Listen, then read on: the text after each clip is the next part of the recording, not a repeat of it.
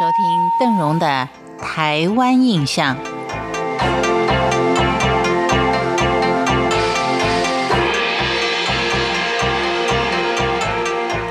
在今天的节目当中，我们一块儿看的是有关于台湾族的婚姻制度。台湾族因为牡丹社事件的关系，让人有一种先入为主的观念。觉得他们是一个民风非常强悍的族群，有一种蛮不讲理的刻板印象。但是如果您经过深入的了解，将会发现到，台湾族其实是一支很懂礼数的族群。它可以说是原住民族中最讲究阶级的一个族群，而且在日常生活的进退也相当的有礼数。一直到目前为止，台湾族依旧维持着贵族沿袭的制度，也就是大头目跟大头目家族结为亲家之后，他的后代子孙就是大头目的继承人。但是大头目跟平民结婚的时候，他们所生的孩子就降格为中头目。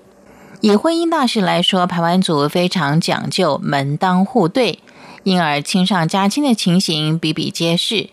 像是排湾族聚居地之一的太武乡平和村，就有好几桩兄弟娶姐妹的婚姻，因而大家也都是好几代的亲戚。在男女交往方面，排湾族也十分的注重分寸。年轻人从谈恋爱开始，父母亲都会作陪，是真正的陪伴之意。情侣不能够完全的单独相处，一直到结婚入洞房。抱孙心切的父母亲或是亲朋好友，还会在洞房外面的客厅陪睡。由于在结婚之前，排湾族的青年是允许同时结交好几位异性朋友，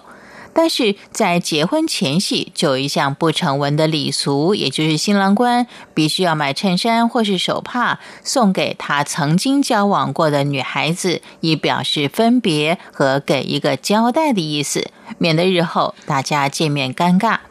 而最有趣的画面，就是在婚礼进行跳团体舞的时候，新郎还可以跟曾经交往过的女朋友相拥而泣，一副依依不舍的样子。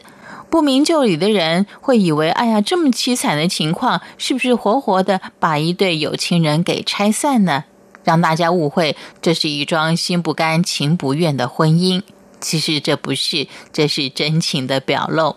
盘族的婚礼并不讲究挑日子，只要是假日或是族人比较多的时候，就是好日子。这个观念在同族里通婚是没有问题的，但是如果跟其他族或是汉人结婚的时候，就有点麻烦了。像排湾族有一位耆老就举例说，曾经有一件排湾族女孩嫁给汉人的婚姻，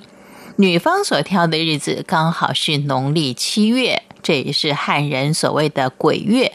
为了要避开这个鬼月的不吉利，双方讨论了好久才定案。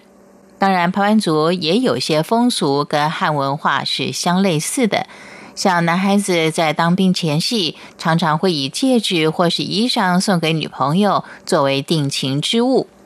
结婚仪式的部分，排湾族其实也汉化了很多，但是保留了排湾族最重要的文化，那就是语言。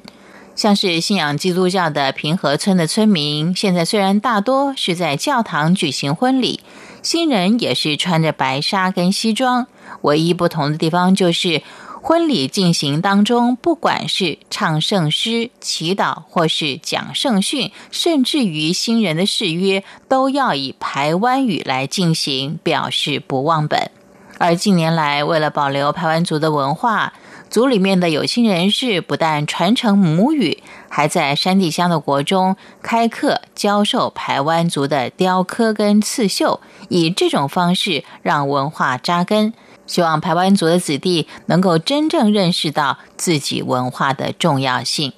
感谢您今天的收听，为您介绍的是排湾族的婚姻制度、台湾印象。我们下回见。